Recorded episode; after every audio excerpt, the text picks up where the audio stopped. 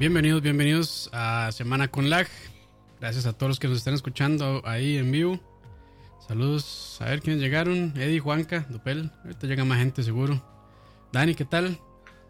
Saludos, saludos. ¿Cómo me les baila? ¿Cómo están muchachos? Eh, gracias por siempre acompañarlos los domingos a esta hora para, para el drama y las noticias. El drama, qué bueno el drama. Eso es lo que nos gusta. sí, sí, sí. No, no, nada que ver. Pero bueno. Eh, ¿Qué fue, qué fue? No, no, que sí, sí, hay, sí hay drama, pero la verdad es que ese tipo de drama no, no es el que nos gusta. Sí, no, no, para nada. Pero hay que, como buenos periodistas del gaming, hay que informar de todo.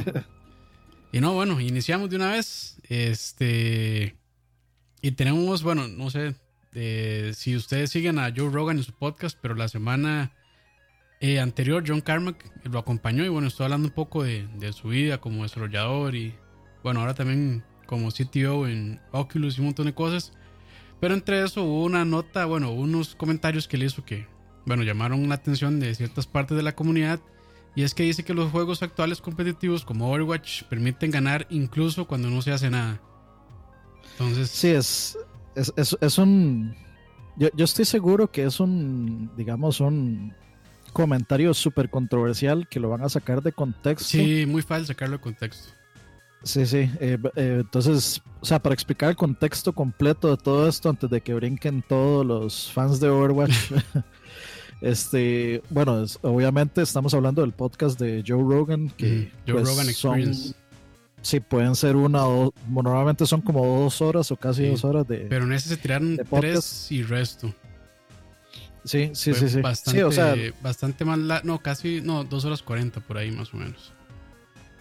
Sí, o sea, lo, lo Tony de Joe Rogan es, o sea, de ese podcast es que es muy, muy, muy natural la conversación. Entonces, sí, no se siente como entrevista ni como ahí haciendo una inquisición o así, sino es, es como una conversación entre dos madres nada más.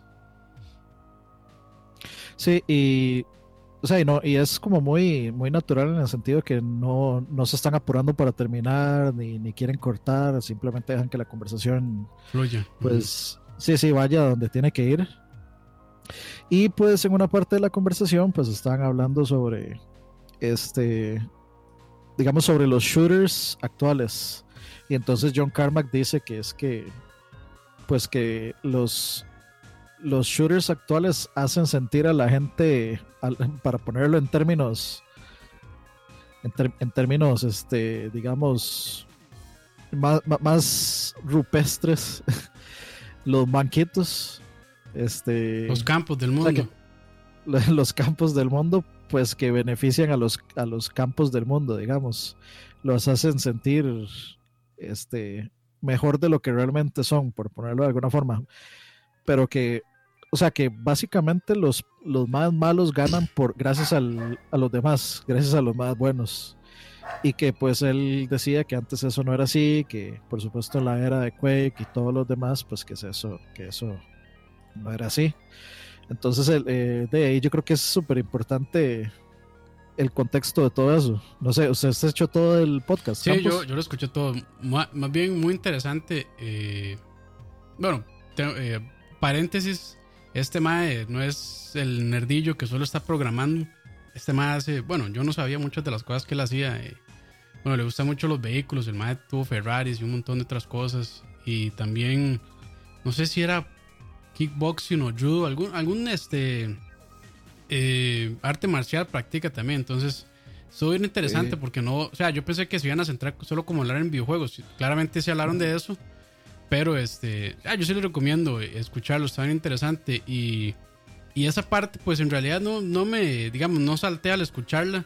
Eh, y sí entiendo el punto. Es que antes también los videojuegos, sobre todo los competitivos, bueno, Doom en su momento y sobre todo Quake, Quake Arena y todos los demás, eh, pues eran de básicamente uno contra uno. Bueno, si, había teams y demás, pero pues e, era, era más como... No había como este chance que, por ejemplo, si uno es malo con la puntería, pues con otros personajes en Overwatch eh, se puede, eh, pues, aliviar eso un poco. Y digamos, hay como para todos los niveles de, de habilidad que una persona tenga. Entonces, pues sí entiendo lo que él dice. Pero bueno, yo realmente traté de no sacarlo de contexto, ni, ni, ni, me enojó ni nada. Me parece que en parte tiene razón.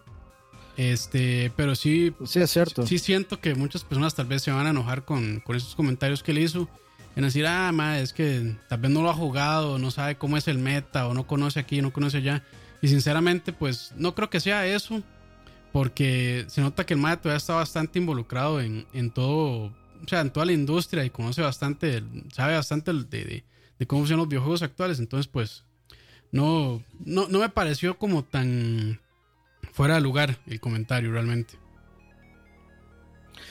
Sí, digamos, la situación es, es digamos, también él, eh, como que en esos comentarios él va, digamos, expandiendo su punto, pero llega al punto el que dice, eh, o sea, la gente, la, la, gente que juega mal empieza jugando mal, pero eventualmente llega al punto en donde, en donde ya el team no tiene que cargarlo. El punto, digamos, que hace John Carmack es, eh, es, es un juego más accesible para gente que no es buena en shooters es mucho más accesible que Quake, por supuesto. O sea, eso no, hay que, no hay que ser, no, hay que ser este eh, físico nuclear para, para saber eso y para notar que, que, un juego tiene una curva de aprendizaje mil veces más complicada que, que otra. Obviamente, Overwatch en su en sus niveles más altos, pues es de también otro otra situación. Ya no es como la, la cuestión que todo el mundo cree que es facilísimo. Lo mismo pasa como con Fortnite y todos esos, pero yo creo que, bueno, como siempre, las noticias este, van a agarrar solo la, sí, van a agarrar solo la parte donde el MAE dice que, que, ah, no, que los que juegan Overwatch son noobs. Son malos, sí. Sí, sí, no saben jugar y no son buenos para los shooters, pero no van a poner en contexto que lo que él explica es él, él, básicamente lo que está tratando de hacer es una comparación entre cómo eran los juegos antes y cómo son ahora que ahora son más, este, digamos, eh, de jugar en equipo. Y eso es curioso, porque yo siempre he dicho que siempre los problemas de, de los shooters de equipo es que nadie juega para el equipo. Todo el mundo se va a YOLO. Por también malas costumbres de, de, eh, otros que jugábamos otros juegos. También yo creo que, bueno, ahí siento que, bueno, son juegos o sea, sí son de disparos y tienen cosas en común, pero también creo que la meta de esos juegos es distinta a como antes, que era nada más, era un Team Deathmatch, era el que más muertes sacaba, pues ganaba. Ya después empezaron a salir otros, este, otros tipos de juego como eh, Capture the Flag y cosas así. Pero, o sea, siento que eh, son, son metas distintas, por menos de juegos tipo, no sé, incluso metamos ahí a los MOBAs y y, tipos Overwatch también. Entonces, sí son, sí son distintos en realidad. Entonces, puede también, este, me pareció un comentario cierto, pero que sí fácilmente, como dijo Dani al principio, se puede sacar de lugar rapidísimo y, y sea para que la gente pues también se enoje y, empiece a tirarle hate al MAE y demás y diciendo que bueno, que porque este MAE está hablando si ya no está involucrado en desarrollo de videojuegos y bla bla bla bla. Entonces, pues ahí también creo que la, meta nuestra de, conversar sobre esta nota es básicamente eso, o sea, que eh, cuando lean algo, no, o sea, leanlo completamente o vayan a la fuente de donde está y escúchenlo, leanlo bien y ya después pues, toman una posición. Y también interpretar. Sí, también, ¿verdad? Pero, pero sí, sí, yo creo que es, básicamente esa es la, nuestra meta de hablando sobre, este tema, que fácilmente sí se puede como eh, de ahí, tergiversar, digamos, y malinterpretar. Sí, de hecho, varias de las notas este, que vamos a comentar hoy, pues tienen que ver con eso de interpretar y, analizar también y no, tomar literal. Sí, no, este, no, leer solo el del, título, el titular, el encabezado, sí. Sí, y bueno, también este, eh, bueno, hay, hay una cosa en la que también Carmack, que no, o sea, él menciona muy por encima, digamos, que, ah, es que los malos los carrea el equipo bueno, pero particularmente en Overwatch, por poner el ejemplo que él está usando, pues también, o sea, un, un personaje malo se puede traer abajo todo el equipo. Sí, también. tal vez eso no, eso no afecta tantísimo, digamos, en, en, la base de, del nivel, cuando, como cuando se está comenzando a jugar y se topa gente como del mismo rango y todo eso, entonces todavía eso no, no, afecta tanto, o sea, uno puede jugar muy YOLO ni nada de eso, y todo, o sea, puede jugar YOLO y, hacer todo ese poco de tonteras, pero ya digamos, conforme usted va subiendo de rangos, y eso es muy común, digamos, también en, en, en juegos tipo Quake, igual, tanto como para juegos de equipo, este, ya conforme usted va subiendo el rango, si se va topando el matchmaking, va, va eh, metiéndolo a uno como con gente más de ese nivel o más alto, entonces ya, ya ahí sí comienza a afectar el hecho de que su team tenga un, eslabón débil. Pero para la gente que juega casualmente, yo creo que no. O sea, la gente, la gente que juega realmente por diversión, eh, que juega Overwatch por diversión y no lo juega por, por, profesional. Sí, yo creo que tal vez eso no le afecta tanto, aunque sí es como cualquier... Eh, yo creo que es frustrante para cualquiera a veces inclusive estar jugando tranquilamente, o sea, estar jugando sin rankear ni nada, pero que haya un manco ahí o un mae que está jugando como si fuera, eh, digamos, a mí me desesperaba eso en Battlefield. Los más que se van solos este, y no, no atacan los objetivos, nada más es, pues, se van y se ponen a acampar y eh, es nada más por sacar kills. sí. Sí, sacar kills y por tener un KD altísimo y, y no juegan los objetivos. Entonces, eso, eh, o sea, hay un. Hay, hay, uno de cada lado, o sea, hay un punto de cada lado. Tiene razón él al decir que, pues sí, un, o sea, el, team carrea al, al mae malo, pero si el mae malo no mejora, en algún punto es el eslabón débil es el que se va a traer abajo todo el, todo el esfuerzo, digamos. Especialmente Overwatch, que es súper orientado a, al, trabajo en equipo.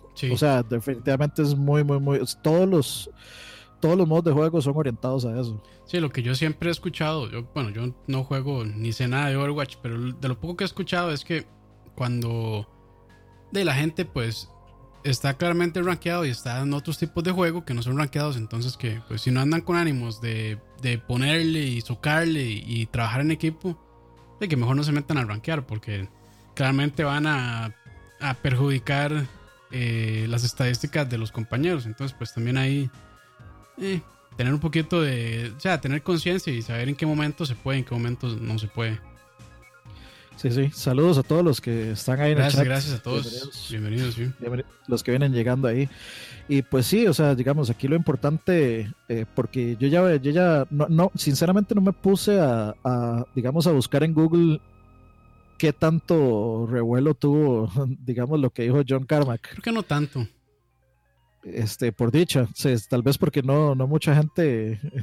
Por lo menos no llegó. Por lo menos no llegó a redes. Bueno, a redes sociales, tal vez sí, pero no. O sea, no, tuvo tantísimo alcance, creo yo. Y es que también, para llegarle a ese punto, pues uno tiene que escuchar el podcast y demás, y tal vez las personas que lo escuchan pues saben, o sea, en el contexto de que se estuvo hablando y él también dio su posición y sus explicaciones y uno dice, ah, bueno, ok, entonces también no estoy de acuerdo con él, pero él tiene una opinión respetable y también tiene pues eh, bases con las que decir eso. Entonces tal vez por eso yo creo que no, que no, no levantó tanta, tan, tanta arena en redes, pero... Pero no, no, o sea, yo, yo realmente no, no, lo vi mal. Sí, por dicha, porque Siento que este mae, John Carmack, es, ha sido una persona que, pues, nunca se ha metido en controversias, ha sido como muy tranquilo. Más bien, siempre como el, que hizo el desmadre este, en It Software fue este, Romero. Romero, sí. Entonces, pues, más bien este mae era así el calladón, tranquilón, este, que no hacía mucho feo. Y, y no, no, o sea, y yo sí les recomiendo que escuchen ese podcast, realmente está, está muy interesante y pues eh, si ustedes admiran el trabajo de, John Carmack y lo que hizo It Software, por bueno, y sigue haciendo todavía, aunque ya no está ahí, este, pues les recomiendo ahí escucharlo y también que aprendan un poco de, la vida de ese Mae y, también de su, de su manera de, trabajar y demás. Entonces, me pareció, me pareció un buen, buen programa ese, de hecho. Sí, sí, sí. Es, eh, de hecho, en general, los podcasts, el podcast de Rogan es, muy interesante. Sí. Eh, es posible que ustedes encuentren muchos episodios de tal vez con gente que no les interesa, pero este igual por ahí se va a encontrar un episodio con, alguna persona o personalidad que resulta interesante, eh, particularmente los de digamos cuando tratan el asunto de los terraplanistas y de sí, teorías conspiranoicas. esos son bien interesantes, cosas y lo, el más un muy buen, digamos, conductor de, podcast. Sí, no, no, no, se siente ni forzado, ni aburrido, ni, ni como que el MAE trata de, ser confrontativo, que también a veces eso choca un poco. Eso a veces choca un poco cuando son ese tipo de entrevistas que más bien como tratarle, voy a tratar de sacar la verdad a este MAE que confiese todo lo que hizo. No, no. El MAE más bien es como, o sea, va adaptando muy bien sus preguntas a la conversación y pues tampoco se pone realmente a discutir o a pelear con, con los invitados. Entonces, es bastante, a mí se me hace bastante ameno, aunque sean largos los, los programas son bastante amenos realmente. Sí, sí, sí, a mí yo también soy, me, suscribí de hace, hace un buen ratillo al, podcast de, de, Rogan. Sí, y bueno, continuando, eh, no sé cuál tiramos primero. De, vayamos en, en, orden. Ok, entonces, bueno, aparentemente GameStop está cancelando las preórdenes de Cyberpunk 2077 eh, y bueno, no solo esas, también por ahí estuve leyendo de que canceló. Eh, vamos a ver, ¿cuál fue el otro juego que por ahí vi? De Dead Stranding y que también habían pasado con Kingdom Hearts 3. Entonces, pues de ahí también sí se pueden desatar teorías conspiranoicas sobre GameStop. Supuestamente, supuestamente, bueno, dice GameStop, o la razón oficial es que dice que ellos eh, sobrevendieron este, la cantidad de copias que tenían para reserva, lo cual es una total y absoluta irresponsabilidad. Sí, pues no sé. Ahí, bueno, es que, o sea, no, que creo que es este, salud, creo que es un poco, o sea, e, esto se va a prestar tal vez para hablar del declive de GameStop como compañía. Mm. Y pues bueno, si ustedes entraron alguna vez a un GameStop hace unos, no sé, 5 o 6 años y se meten ahora, son, son tiendas completamente distintas realmente. Entonces se nota que, bueno, ellos han tratado de sobrevivir eh, a la era, digamos, digital de, los videojuegos y han tratado de cambiar un poco su, estrategia de negocio y también sus eh, productos. Pero bueno, también hay muchísimas historias de miedo de GameStop que Dani, yo creo que las conoce muchísimo mejor que yo. Pero de ahí, esta es una más para la lista, lamentablemente. Y lo que yo no entiendo es, bueno, se me hace una excusa rara realmente. Porque, bueno, aunque hayan sobrevendido, eh, de igual, si una persona hizo su preorden, pues la tienen que, que cumplir. Y si no se la pueden cumplir, pues entonces tienen que dar una razón real de por qué eh, están cancelando preórdenes. Entonces, pues ahí, me imagino que sí, como decía, se va a prestar para que la gente diga, ah, es que ya, bueno, que GameStop está a punto de quebrar y demás. Ha tenido años bastante difíciles y sí han bajado mucho sus ventas, pero así como que quiebre este o otro año, lo veo difícil. Tal vez se, se, digamos, se acuerpe al, al, bancarrota, que no es, no es, digamos, cierre de la compañía, sino nada más es una serie mm. de, digamos, de permisos legales y de fisco que, bueno, tratan de salvar una compañía cuando está, digamos, con problemas de liquidez, pero no creo que esté como así, como, en, digamos, en el futuro cercano a, cerrar. Pucha, yo, yo creo que sí, yo creo que sí están, o sea, están cerrar, no, pero yo, yo, yo sí veo, o sea, es que por lo menos... Se han, han, tirado, digamos, si han habido muchas noticias, se han tirado muchas señales de que ya la compañía está en las últimas. Este, de hecho está en la bolsa también, pero bueno, tal vez yo creo que aguanta, si aguanta, aguanta un año más, tal vez. Sí, o, creo que... máximo. Pero digamos, o sea, yo, yo digo futuro inmediato, o sea, meses. O bueno, nunca se sabe con estos negocios, puede y que en un día digan, bueno, ya, chao, nos cerramos y, y pues bueno, pero lo que pasa es que el tamaño de la compañía todavía es relativamente considerable, entonces cerrar compañías así un día para otro es un poco complicado, pero de ahí todo puede pasar también. Sí, es que, digamos, eh, hace poco, hace como una semana, supuestamente despidieron como 150 personas, 150 empleados, eh, de los más viejos de la compañía. Y este cerraron Game Informer, creo que era también. Sí, Game Informer. La, revista, la revista la cerraron completamente, digamos, ya no existe. Entonces, o sea, esta, esta seguidilla de noticias de despidos viene así como en constancia todo, todo el año, digamos. Sí.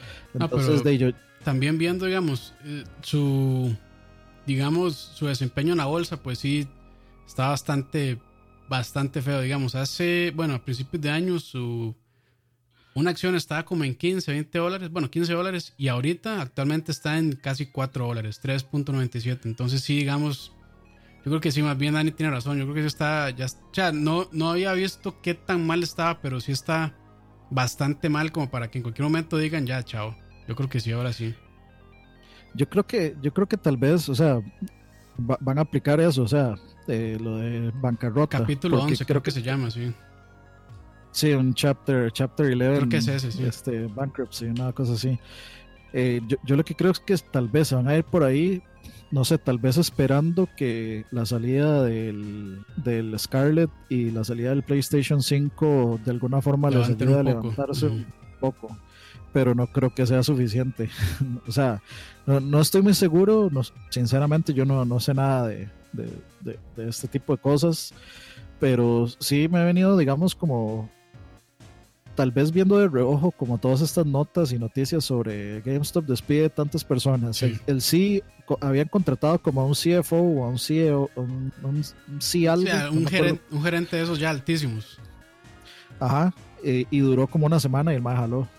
Sí, sí, eh, de, hecho estas son como ya patadas de, ahogado, casi casi.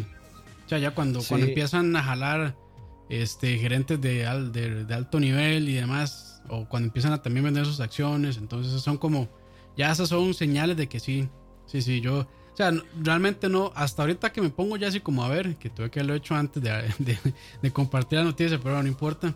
Sí están, ah, digamos, su, su, desempeño financiero sí está, digamos, está en caída libre, casi, casi. Supuestamente, o sea, había bajado como un 75% el, como las ganancias de, o sea, como el valor de la bolsa de esos más como en los últimos 3, sí, 4 años. Muchísimo, ha bajado muchísimo. Entonces, o sea, como que las noticias no son alentadoras. ¿Quién, eh, ¿Quién va a tomar el espacio de GameStop? Yo creo que ya lo está tomando Walmart, lo está tomando Best Buy, lo está tomando Target, este, Target todos estos, digamos, super, este... Sí, supermercados, digamos, o tiendas de conveniencia. Sí, exacto, es, este, que, que, básicamente tienen todo, y ahora y, y, como que todo el mundo se está, digamos, acercando a ese tipo de tiendas porque eh, también en la parte que son de figuras de acción y todo esto, eh, antes tenían pues convenios con GameStop también, como de, presentar cosas ahí y ahora pues la gente se está moviendo a exclusivas de Target, exclusivas de Walmart, exclusivas de Best Buy. Sí, como que ya no tanto le dan a ellos. Sí, aunque yo, yo sigo viendo como que, bueno, es que hay, hay, un, hay, un asunto raro entre Amazon y, Sony. Sí, Que, que, sigo, yo sigo ya como un par de años intentando entender y no entiendo que de pronto se les se les gastan las, las tarjetas de, de, sí, del PlayStation. Sí, de, de, de, 10 dólares o 20 dólares lo que usted necesite, o, o las de este las de PlayStation Plus se, desaparecen y uno es como, pero son digitales. o sea, ¿cómo, se, van a gastar? Eh, y, los exclusivos, o sea, los, los, las ediciones de colección o nunca aparecen o desaparecen eh, extrañamente. O sea, como que nunca, nunca están disponibles. Entonces ha sido bien raro. Y, y a mí lo que me parece raro todo esto es que GameStop sigue teniendo como estos exclusivos, como ediciones de colección de, videojuegos que son exclusivos de ellos. Tal vez sea porque, bueno, esos contratos se hacen de, con bastante... Ah, estoy bateando, pero diría que se hacen con cierta anticipación, o sea, tal vez unos seis meses o más, tal vez años. Este... Y por eso es que, bueno, para respetar el contrato y demás lo siguen haciendo, pero esa sería como, digamos, mi única eh, su posición de por qué siguen saliendo, porque bueno, ya hay un acuerdo legal, comercial, entonces pues tienen que cumplir con eso. Pero no sé si será esa, no sé si ese será el caso realmente. Sí, digamos, la lógica dictaría que es de que es eso. A mí tampoco se me ocurre, digamos, alguna otra razón. o sea, no, lo van a hacer por lástima. Sí, no. o como ah, para, salvarlos. Sí, no fuimos amigos mucho tiempo. No, no. Sorry. Si su negocio va para abajo, nos vamos de aquí. Y, o sea, no sé, es, es, una situación rara. Yo sí, yo sí veo GameStop casi que desapareciendo. Sí, sí no, no creo que dure mucho más, la verdad. eh, conforme nos vayamos moviendo, digamos, al, al mercado solo digital, es que, esperemos que... Ese fue un golpe muy fuerte, sí, para ellos. Sí. Sí, y lo intentaron de todas formas. Eh, por ahí preguntaron que contara, bueno, dijeron que contara una historia de, de esas de miedo de, GameStop. De, por ejemplo, digamos, yo estaba, yo, me puse a buscar como historias de GameStop porque me encontré un canal de un maecillo que había sido, este, como district, eh, district manager de GameStop. O sea, el más escaló bastantes rangos. Y cuando llegó, digamos, a un rango de, de, management en la tienda, o sea, el manager de la tienda, este, pues al MAE, el, el manager de distrito, o sea, el que se encarga del área, no del, sino de todos los GameStop del área. Sí, una región, este, digamos, un, sector. Ajá, de la región. Al MAE le pedía hacer cosas bastante bastante mierdas, como que el MAE le decía, MAE, si usted oye que el MAE habla, si usted le escucha un acento latino, véndale eh, véndale la garantía extendida y, porque no lo van a leer o no van a entender qué es. Entonces el maestro, el maestro la cobraba sin siquiera decirle a... Y, o sea, y así hay un montón. Este, de hecho, al MAE, este, el MAE por idiota, lo, voy a decir así, el MAE lo, digamos, lo echaron de, lo echaron de GameStop. Y luego el MAE se puso a hacer ese canal con puros videos sobre GameStop y luego el MAE estaba en otra compañía y alguien de esa compañía encontró el canal y entonces lo echaron de esa compañía por miedo a que, el MAE fuera a hablar. Sí. Y, y, el MAE sí estuvo hablando de cosas, pues, tal vez internas, que, o sea, muchachos, eh, si ustedes quieren, digamos, quieren hacer un canal donde quieren quejarse de, algo, eh, de una compañía anterior, y ustedes están, digamos, hablando de la compañía en la que trabajan, no divulguen cosas, no divulguen, eh, digamos, procedimientos, no divulguen la compañía para que trabajan, no divulguen nada de eso, primero porque son, este, o sea, están exponiéndose a que los demanden, porque ustedes cuando firman el contrato hay un... Sí, a veces hay cosas de, cláusulas de confidencialidad y cosas así también. Exactamente, entonces si, si quieren tener trabajo no, no hagan eso. Sí, o sea, yo les recomendaría que del todo, pues, pues no. O sea, si, van a hablar De, de, de, de, una empresa, digamos, que está dentro del sector de lo que ustedes trabajan, pues mejor no. O sea, es como si van a una entrevista de trabajo y les preguntan, más este, bueno, no le van a decir mae. Es decir, este, ¿y qué opina de su empleador anterior? O, o por qué se quiere salir de su trabajo actual y empezar acá. Eh, pues mejor se van a la segura y les echan un cuetazo y que bueno, que crecimiento personal algo así, pero nunca digan ah, es que mi jefe era un idiota, la empresa era muy mala, o no sé, cualquier cosa negativa, porque de ahí, lamentablemente así, así es el mercado y pues de no, no, es dispararse al pie realmente, o escupir al cielo y que le caigan en la frente las copas porque se va a afectar lo mismo. Entonces, pues, si van a hacer eso, sí, háganlo, háganlo con cuidado, o, o sí. O sea, yo recomendaría que no lo hagan en realidad, pero bueno, ustedes de, al final son, son dueños de lo que quieren decir y si quieren, pues, este, tal vez no hablar feo de una compañía, pero sí decir, digamos, los problemas que tienen, pues háganlo de una manera respetuosa y, y de, no, no, traten de no hacerlo como tan polémico y demás, sino de, puede pasar esto que dice Ani, que al final se afecten sus, este, sus chances de poder conseguir otro trabajo. Sí, y bueno, en, una entrevista nunca hable mal de su patrón anterior, aunque haya sido unos, unos infelices. Sí porque ¿qué es lo que van a ver? Ah, este mae. O sea, los, los de recursos humanos, los, que están entrevistando, lo que van a decir es: Este mae se pasa quejando por todo, solo se queja, o, si algo no. O sea, este mae es un, es un problema de recursos humanos, es una bomba eh, de tiempo esperando a explotar. Entonces, sí, no. Eh, no vale la pena. Mejor no. No, vale la pena. no, no, vale la pena. Pero sí, bueno, el asunto, volviendo, retomando al. Eh, volviendo a GameStop, pues eh, yo creo que sí. O sea, yo no, yo no sé cuándo va a pasar. A mí me llegan correos de GameStop. No sé. Sinceramente, no sé en qué momento me registré yo a GameStop. O si fue cuando estábamos allá en el E3 y compré algo. Este, los madres guardaron mi correo, una cosa así. Yo creo que tuvo que haber sido eso, no me acuerdo. Pero me llega ahí correos de GameStop y es como, esto más están raspando la olla. Ya, todo, ya, ya. Todas las estrategias ya la están usando. Sí, sí, consejos de vida ahí, exactamente. Sí, aquí hay que aprender de todo. De todo un poco, sí. Y pues bueno, ya, eh, bueno, lástima con GameStop. Fue, fue, era chido entrar un GameStop y de, de hecho yo ahí logré conseguir algunos juegos físicos, Tuanis, que eran difíciles de conseguir. Entonces, pues bueno, lástima. Pero bueno, también, también su, su, manera de hacer negocios también era un poco este, eh, cuestionable con todo esto de que de, vendían juegos usados y pues básicamente ese era el, grueso de, su de sus ventas y demás. Entonces pues pues sí este a mucha gente también se ganaron creo que esa mala fama por hacer por tener ese tipo de, de, negocio de, tratar de no de no vender lo nuevo sino lo viejo y tratar de sacar de ganancias de cosas que o sea no, no es ilegal claramente pero bueno sí trataban, o sea, sí presionaban muchísimo para que la gente comprara usado, porque claramente no tenían que vivirse la plata con el publicador y la desarrolladora y demás, sino que todo les entraba a ellos 100%.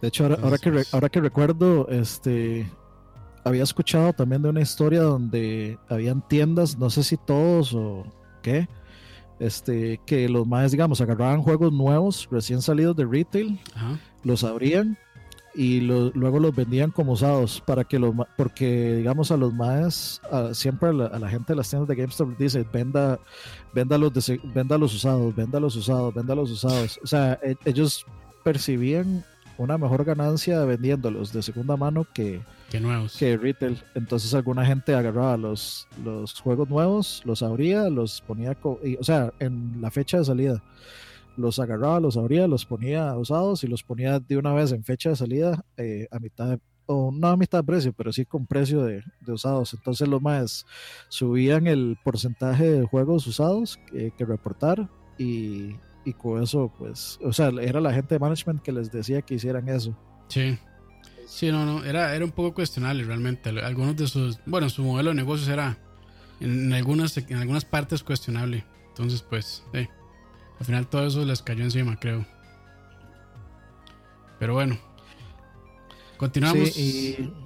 Dale, dale. nada más iba a decir que yo solo fui al GameStop de allá en Los Ángeles y sinceramente a mí, bueno, supongo que ya es por que venían en, en caída libre, pero a mí sí no, no, he visto tiendas de aquí en Costa Rica que me han parecido más tones. Sí, sí, sí, es que bueno, ya también era puro peluche y puro figura y pura cuestión así, entonces ya no era tanto de videojuegos en realidad. Y era por eso mismo, por tratar de compensar que en videojuegos no les está dejando lo que les dejaba antes. Pero bueno. Sí, sí, sí. Y ya con la última noticia que tenemos por acá es, bueno, y para complacer a, eh, a Emperor, vamos a hablar un poquito de, Xbox y de Microsoft. Bueno, Rod Ferguson, que es el head de, eh, de Coalition, sí, ¿verdad? Coalition eh, declaró que Microsoft no se entrometió eh, en el desarrollo de Gears 5, o sea que los dejó trabajar casi que a la libre. No se metieron, les dijeron más, hagan aquí, hagan allá, metan microtransacciones aquí, este, hagan esto así, sino que más bien de nada más los dejaron hacer lo que la visión que ellos tenían como, como desarrolladora. Sí, digamos la razón por la que yo quise, porque yo escogí las tres noticias de hoy, este básicamente la, la, escogí porque, no, para complacer a Emperor, sorry. la, escogí porque se me hace muy curioso como que digan, eh, o sea, como que digan, haz ah, que Microsoft, o sea, que, que la empresa, que Microsoft salga a decir, nosotros no nos metimos en el desarrollo de Gear 5. O sea, lo, relevante de eso, porque... Es que es Microsoft diciendo que es buena empresa, básicamente. Sí, sí, sí, sí, exacto. Este, digamos, eh, es el hecho de que mientras estábamos viendo el, en, en Gamescom la presentación de, de, Gear 5 del multiplayer, del Horde Mode, este, yo me acuerdo perfectamente que varias decíamos, ah, aquí está, aquí están las microtransacciones, aquí están las microtransacciones, y estoy seguro que yo no fui el único.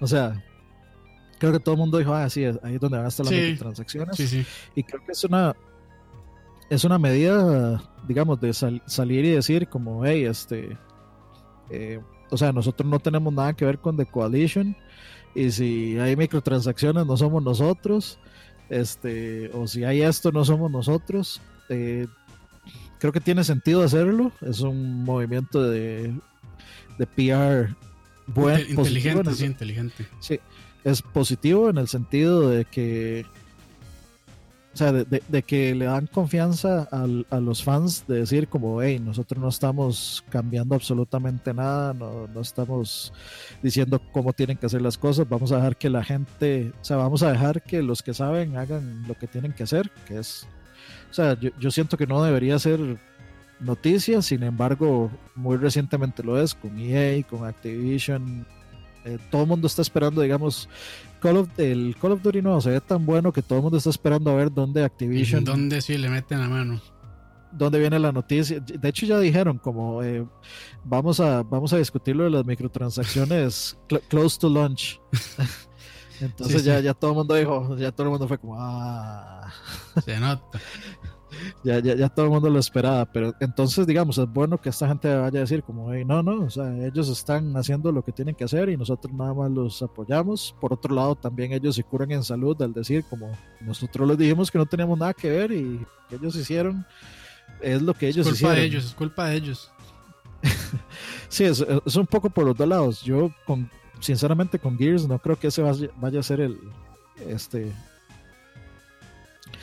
de que se vaya, o sea, de que esa vaya a ser la situación que vaya a pasar con Gears. No hay un precedente anterior de que, bueno, tal vez por ahí han mencionado tal, unos cuantos situaciones, pero no creo que sea ningún tipo de precedente, este, el hecho de que vayan a tener microtransacciones o que vaya a tener cosas muy invasivas o, molestas o metidas o, o, pay to win de alguna forma.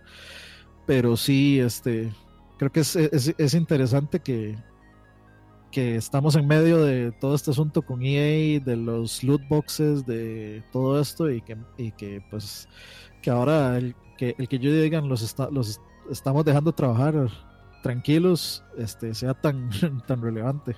Sí, yo, o sea, podría creerlo porque siento que este mae de Phil Spencer es, sea, por lo menos la persona que da al público es como un mae de bastante ecuánime y como también como que hasta cierto punto complaciente con, sus usuarios. Y yo siento que, bueno, desde que él tomó las riendas de Xbox, eh, ha tenido un cambio bastante positivo. Eh, por lo menos en cuanto a, lo que permite hacer los usuarios, me parece que este, el Game Pass es una muy buena opción. Eh, bueno, tiene sus... No, de hecho, no le veo tantas desventajas. O sea, tal vez pues, para las personas que les gusta el físico no es, no es pues una manera de, de, consumir videojuegos, pero para las personas que también no les interesa tanto eso es una muy buena opción.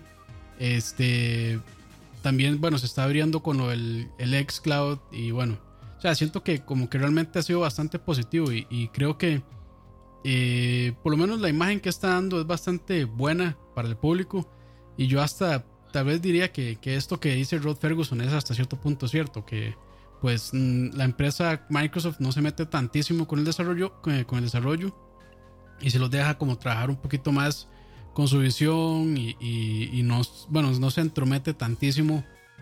Claramente, pues sí, me imagino que hay ciertas restricciones que como empresa pues tienen que cumplir para que sea viable económicamente.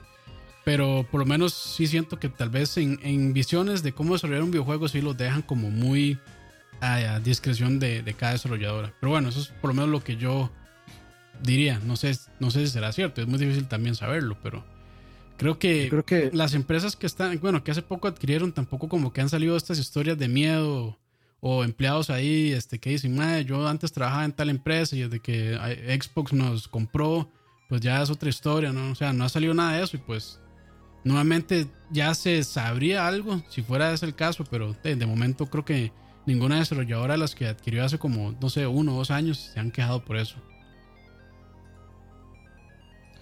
Sí, este. Eh, ok, perdón, es que se me había perdido la, pregunta. Eh, ah, ok.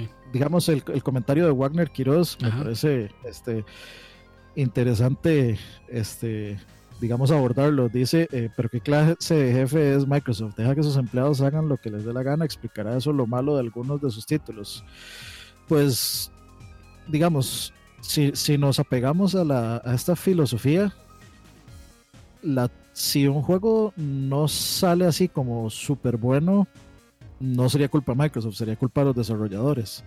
Yo creo que, o sea, muy personalmente, creo que la, eh, la, filosofía es correcta. Lo, lo, creo que, el, digamos, lo que Microsoft debería hacer es simplemente servir de apoyo técnico y de apoyo monetario para las para sus desarrolladores. O sea que esté ahí digamos para decirles hey este eh, hagan esto así así así porque esto es digamos es más eficiente hacerlo de esta forma o eh, este engine aquí, acá, etcétera, los conecta con Epic. Este, yo creo que más o menos así es la forma en la que, en la que últimamente lo ha estado haciendo Sony, que digamos, los conecta, por ejemplo, los conecta con Naughty Dog y Naughty Dog les, les ayuda. Entonces usted ve las, en, los créditos que salen gente de todo tipo de, equipos de desarrollo.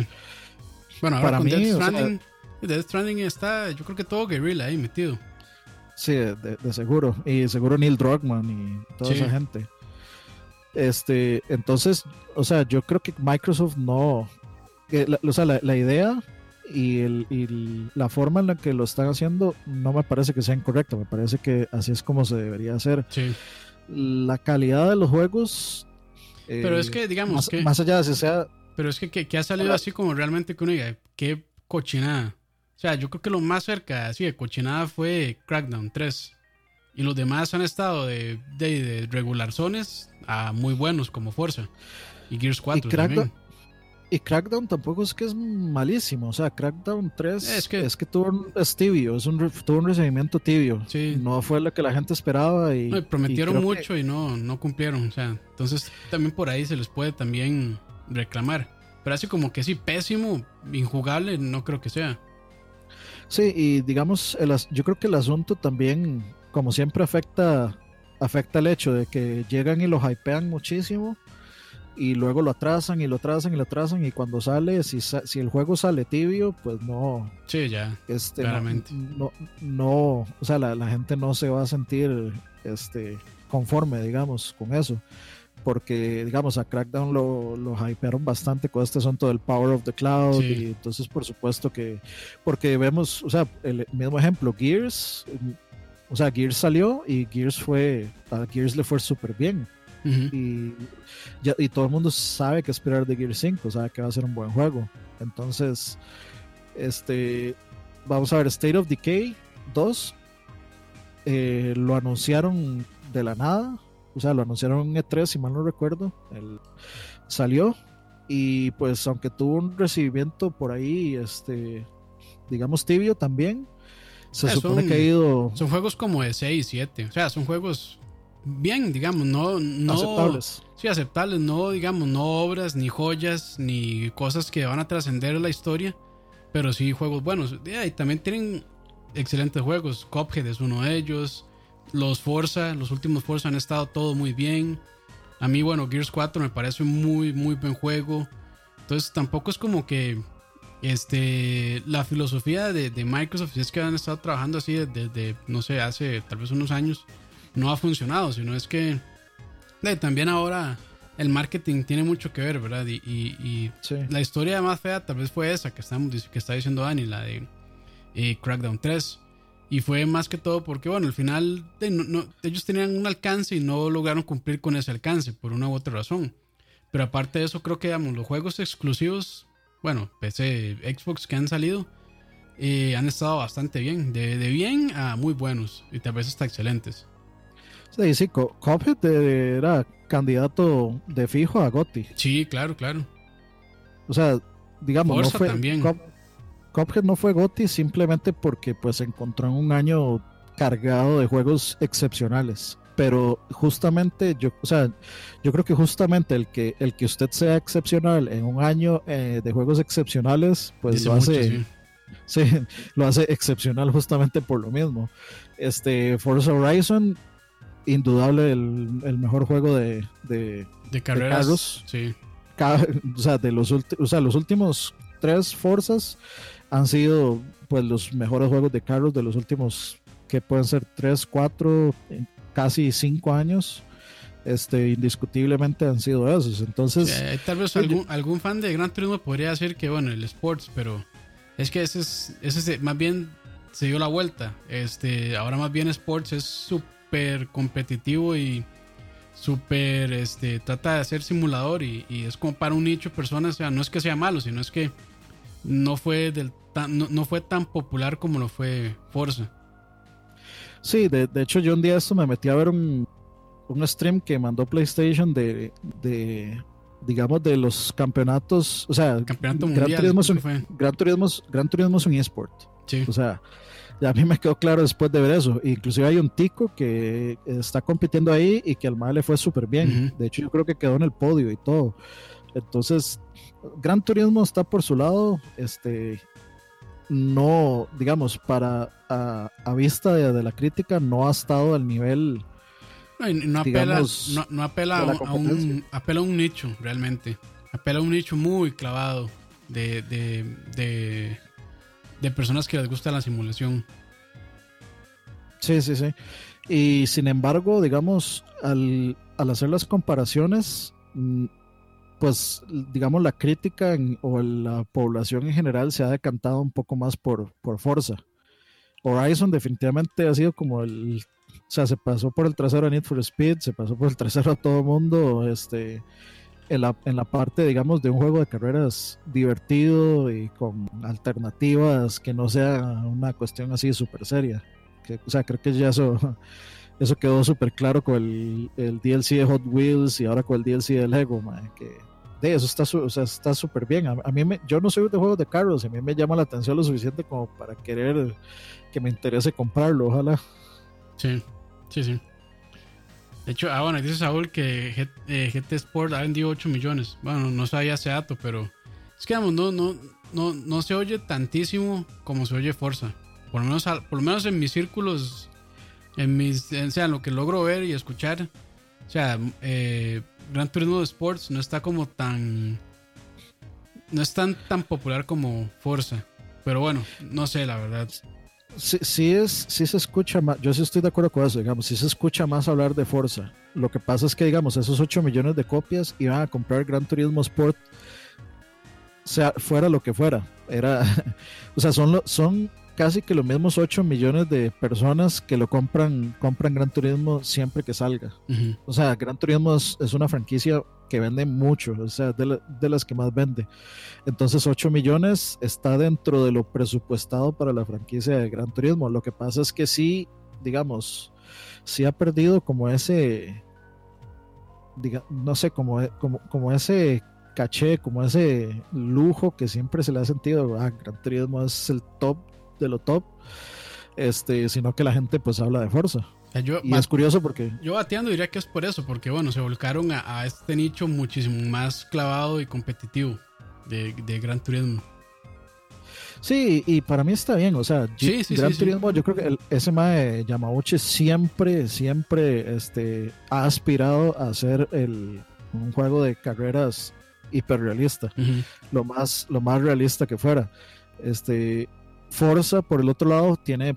Forza, Forza tiene dos, digamos, franquicias, el Horizon y, y Motorsports. Una pela, digamos, al. una pela, digamos. Sí, el Horizon apela al arcade, el Motorsports apela, digamos. Un más simulación. sí, a la, a la, pornografía de carros, digamos, a que usted vea el detalle dentro del carro y etcétera, etcétera. Este, o sea, mucha gente dice que eh, por ejemplo, en el caso de GT Sports, cuando la gente lo juega con palanca y volante y todo eso, que mucha gente dice que los carros se controlan como si se controlaran. Es un carro real. Los carros, los carros en la realidad. Y de hecho esa gente, digamos, en los torneos juega con volante. Sí. yo, lo vi, con volante.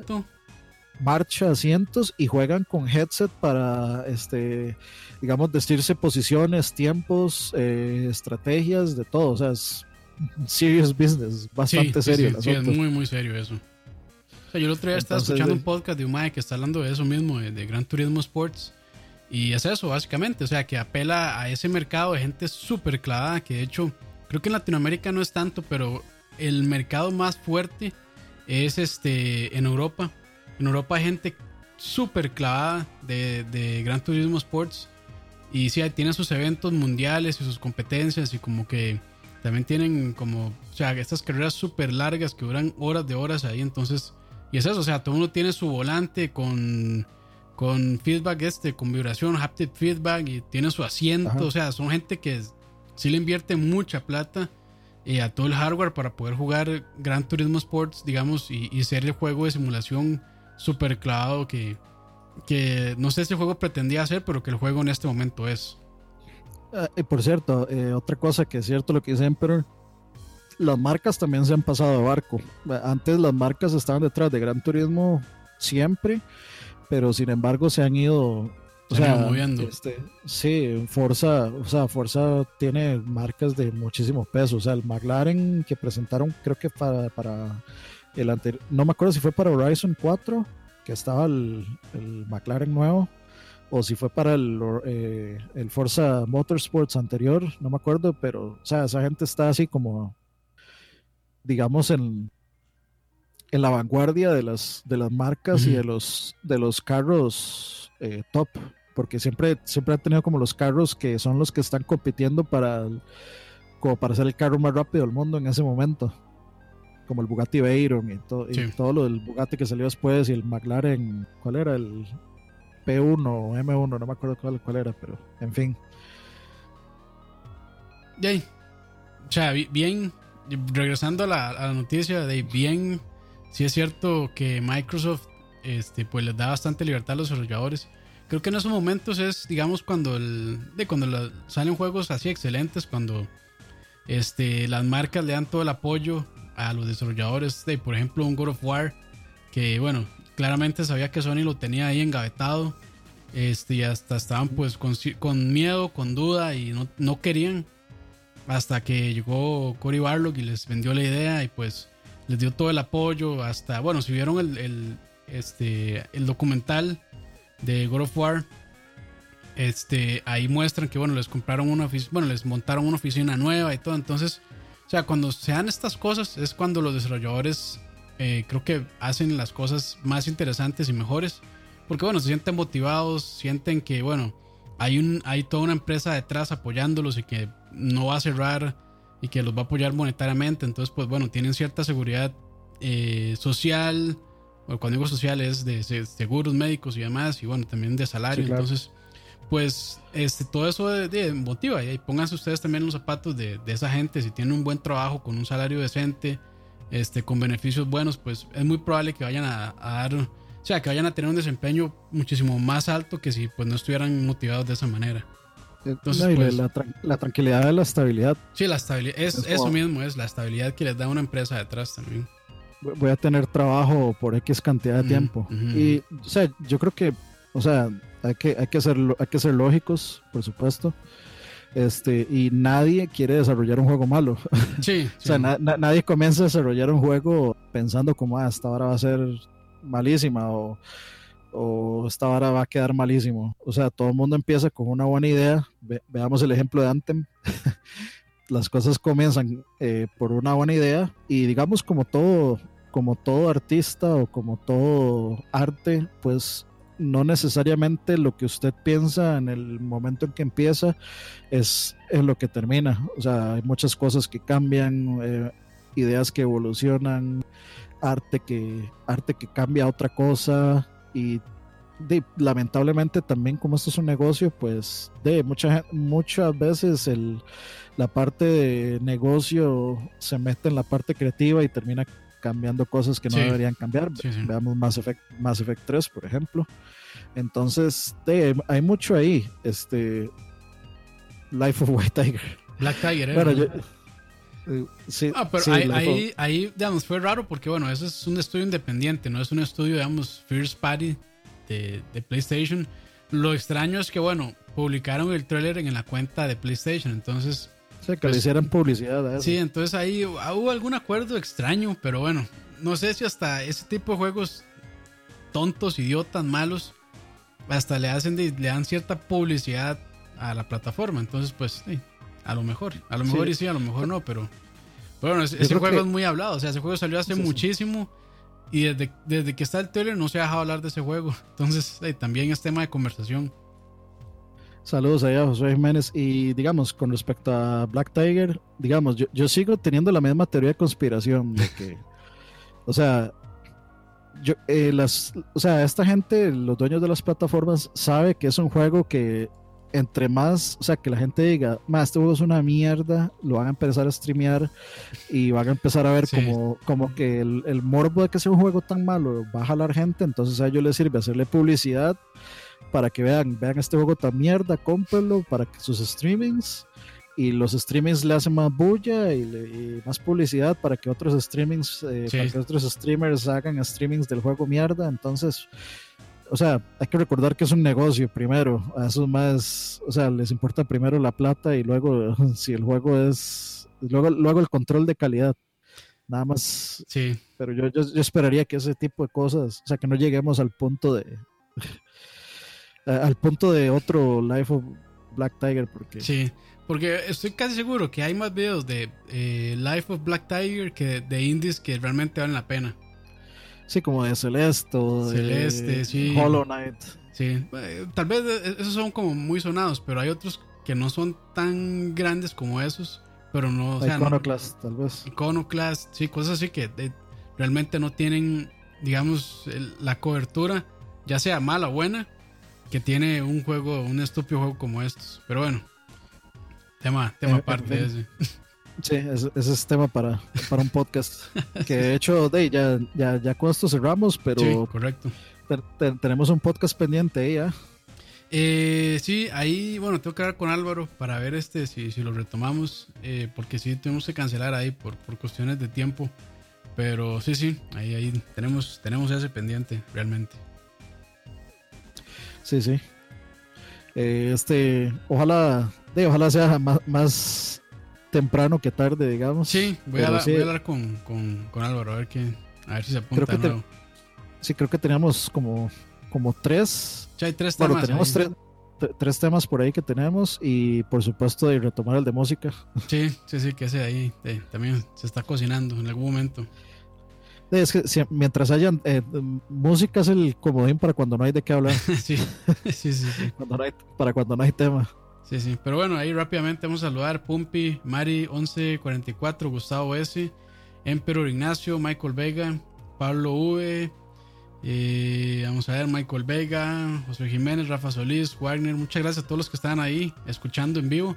Y también recuerden que pueden este, escucharnos en Spotify en iTunes. Entonces, a quienes estén ahí descargando y escuchando luego, pues muchísimas gracias también. Le mandamos un gran saludo. Muchas gracias. Eh, ¿Cuál era el que íbamos a hacer con Frank? El de. El de licencias. El de licencias, sí, con Álvaro. Sí, el de licencias digitales. Sí. Y con Álvaro y Frank eran los Álvaro que iban a, sí. a, estar por ahí. Uh -huh. Correcto. Muchas gracias a todos, muchachos. Sí, pásenla bien, muchachos. Y bueno, eh, feliz domingo. Vayan a jugar o vayan a ver este anime, me imagino que es lo que van a hacer. Pero bueno, chao. Sí, hay, hay, uno ahí que de fijo sí. Hay uno que sí, sí, sí, ese sin duda. bueno, pura vida. Nos vemos, muchachos. Chao.